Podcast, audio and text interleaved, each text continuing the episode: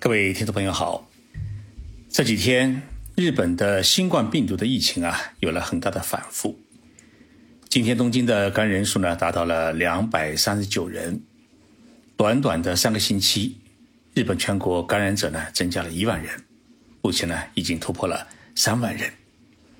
虽然与美国的一天增加七万人相比啊，日本一天几百人是微不足道，但是日本依然觉得。第二波的疫情啊，可能已经来临。这日子啊，哎，总是要过。只是现在呢，中日之间都还没有打开国门，两国的民众往来呢，开始受到限制。我们很期望八月份两国的政府的协商能够取得成果，哎，尽快恢复两国人员的往来。今天的节目啊，我跟大家来聊一聊日本企业的。转型创新，首先呢，来介绍一下索尼公司的产业革命。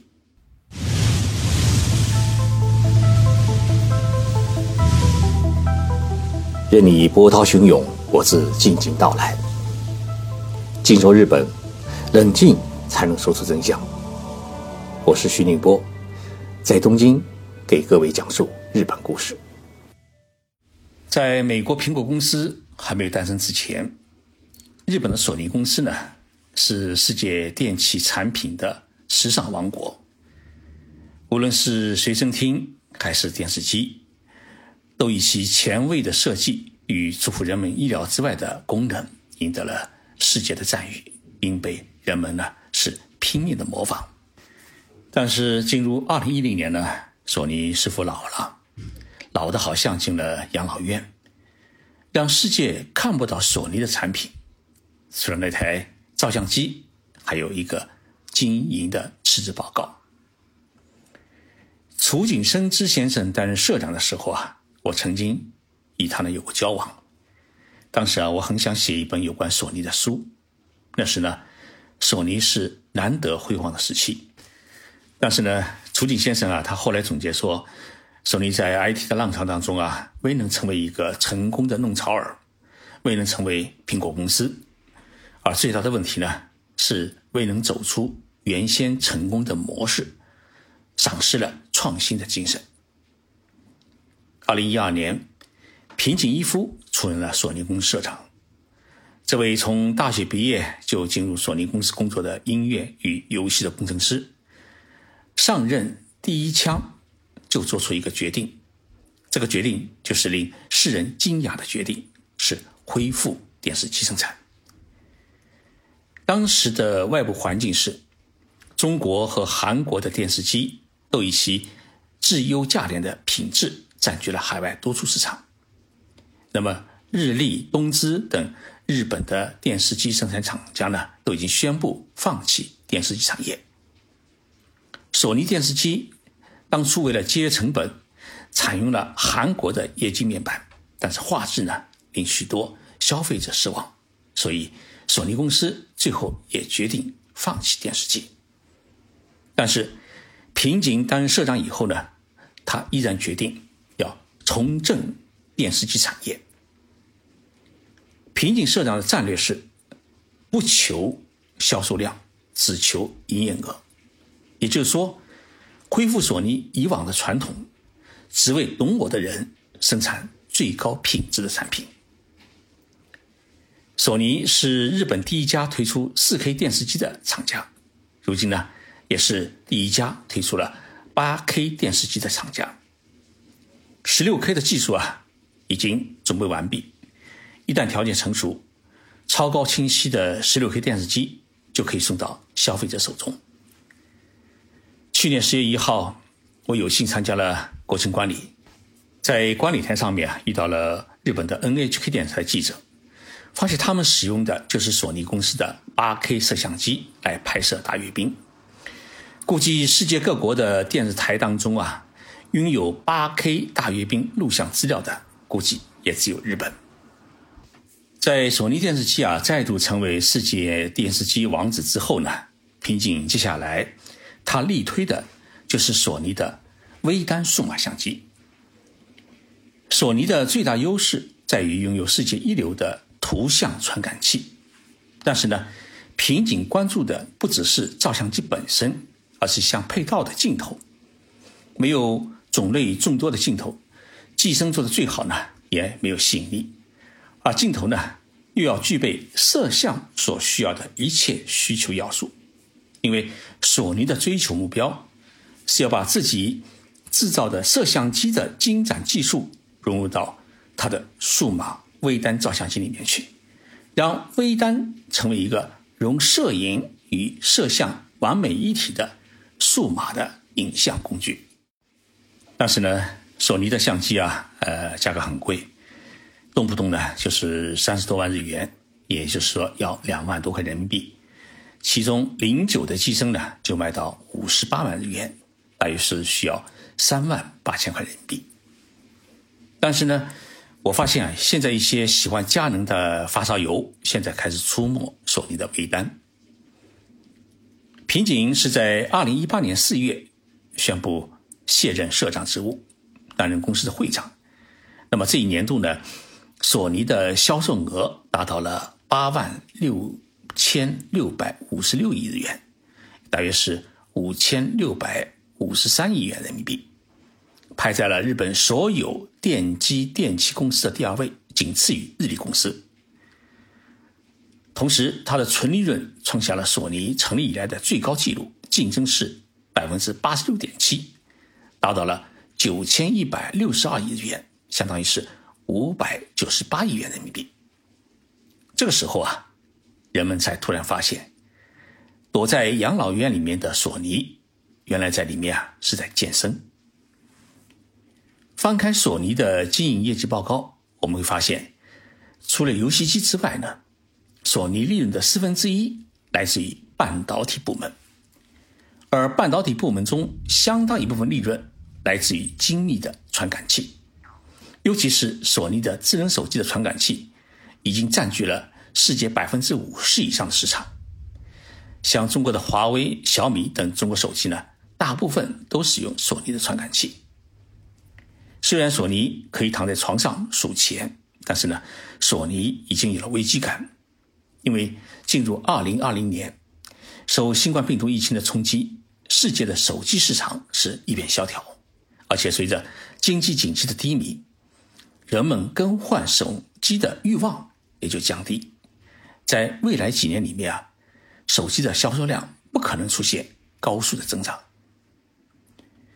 不能在一棵树上面吊死，这是索尼人的新想法。而这种新想法的产生，是因为他们在这几年尝到了创新的甜头。接替瓶颈转舵索尼担任新社长的是吉田宪一郎先生。吉田出任社长是完全出乎人们的意料之外，因为迄今为止，索尼的历任社长都是极富个性的社长，而吉田在索尼的总公司，他一直是负责财务，即使在平静时代，他担任副社长，也是公司的财务最高负责人。应该来说，他不懂技术，也不懂经营，是一个毫无个性的新社长。让一名会计先生来指挥一个技术型的航母编队，许多人呢都感觉到是不可思议。那么，吉田社长是沉寂了两年，这期间呢，索尼冷不丁的推出了一款自动驾驶汽车，把大家是吓得不轻。三十三个传感器可为驾驶者提供全景影像、三百六十度的音效、全时连接等功能。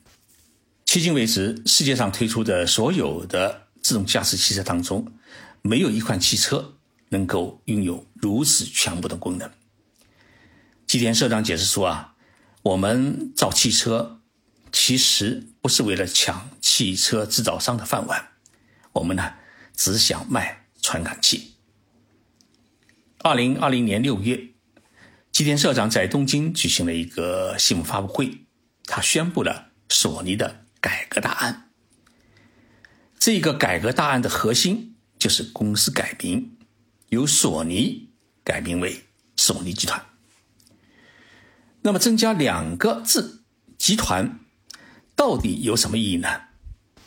吉田社长的解读啊，他的思路很清晰，也就是说，要放弃索尼创立之初所确定的以电器电子为核心的事业，将整个公司现有的部门和下属公司打散重组，分别组建为软件、硬件、半导体、音乐、电影和金融等六大专业公司。这六大公司呢，就变成六个。完全可以单兵作战的集团军。吉田社长呢表示，他说我们要把已经抛弃的电脑和电池的事业也要重新捡回来，用旧瓶装新酒的方式，给其新的概念、新的技术和新的创意。吉田社长时代的索尼推出的第一款的拳头产品，就是世界第一款搭载有人工智能功能的。智能传感器，那么这一块实行了图像与信号智能化处理的传感器，它不仅将用于智能手机，还将广泛应用于全自动驾驶汽车、城市监控管理系统、智能机器人、智能检测仪器等领域。比如说，当一位客人进入商场，这个传感器就可以通过图像的瞬间分析，分析出他的年龄和穿着打扮中。他的自己的兴趣爱好，甚至他的消费能力，那么与云端连接以后，甚至可以知道他的身份，提示售货员向他推荐合适的产品。而这一款智能传感器已经获得了微软公司的青睐。二零二零年五月，微软公司呢与索尼签署了长期战略合作协议。微软公司要将索尼的智能传感器装入到微软的电脑系统当中。来支撑微软云端，争取成为呢世界第一云。吉田社长这位会计先生给索尼规划的蓝图是，从卖物品的销售盈利模式，转变为卖软件和系统的前瞻性盈利模式，积极研发未来型的高智能系统产品，比如像 AI 智能传感器。从整个世界产业与市场的发展变化当中，去预知自己未来的盈利可能，也就是说，让索尼的盈利也变得智能化起来，不用站在柜台，而是睡在床上面睡大觉，醒来以后就能数钱。根据索尼的计划呢，智能化盈利的比例到二零二五年要从目前的百分之四提高到百分之三十，让企业呢。不管遭遇多少风雨，始终能够维持住稳定的一种收益的基础。根据索尼公司的预测，前瞻性盈利模式建立之后呢，公司一年的利润将会增加到四百到五百亿日元，也就是说每年增加二十六亿到三十二亿人民币左右的利益。吉田社长说：“索尼的责任就是要创造感动，并不断的将感动送到每一位消费者手中。”并以此来创造一个用感动来维系人心的美好社会，而要实现这一责任，就要回归索尼创业的原点，遵循索尼的创始人盛田昭夫先生强调的长期事业经营的精神，从产品与技术研发到事业布局，都要着眼于未来，让索尼成为感动未来的企业。接下来，索尼要干什么呢？索尼要向远程上班、远程医疗进军，因为索尼已经认识到，新冠病毒疫情之后呢，人们的生活与工作模式发生了变化，社会与经济结构也发生了变化，消费市场呢也跟着发生了变化。索尼要用新创意和新技术去开拓接近人、感动人、联系人、支撑人的新产品、新事业，让索尼。时刻在你身边，这就是索尼革命的新开始。最后呢，我请大家来一起欣赏日本歌手武木宏的一首歌，叫《别尼巴纳》，就是红花。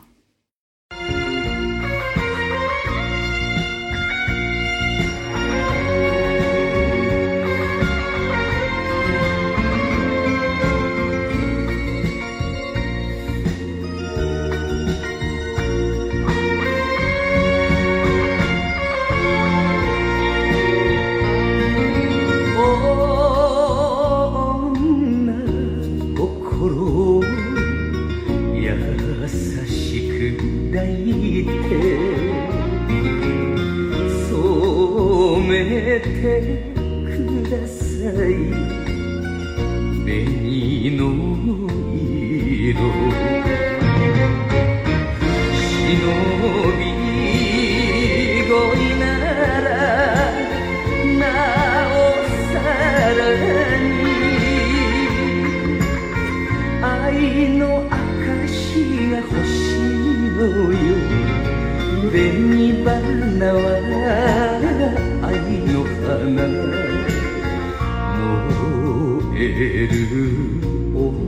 No.」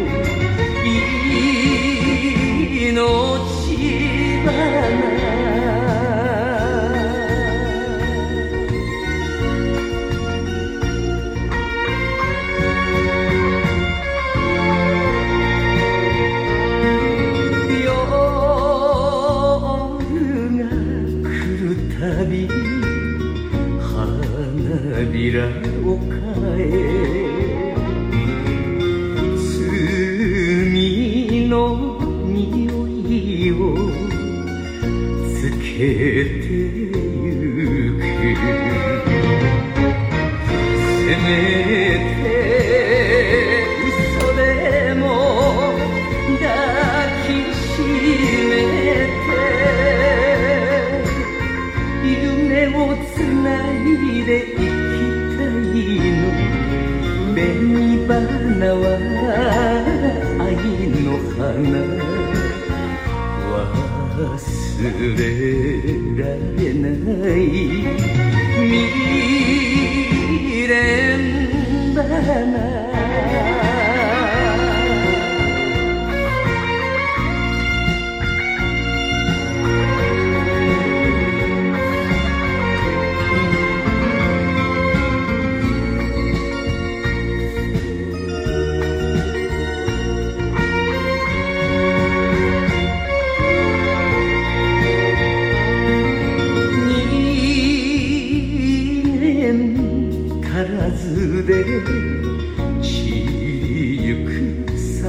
ね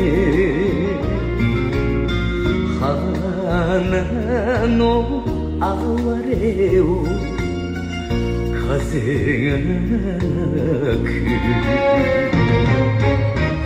一度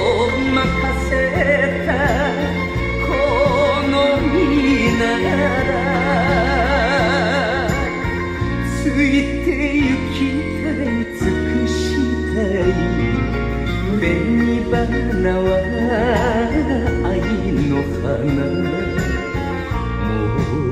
燃える女の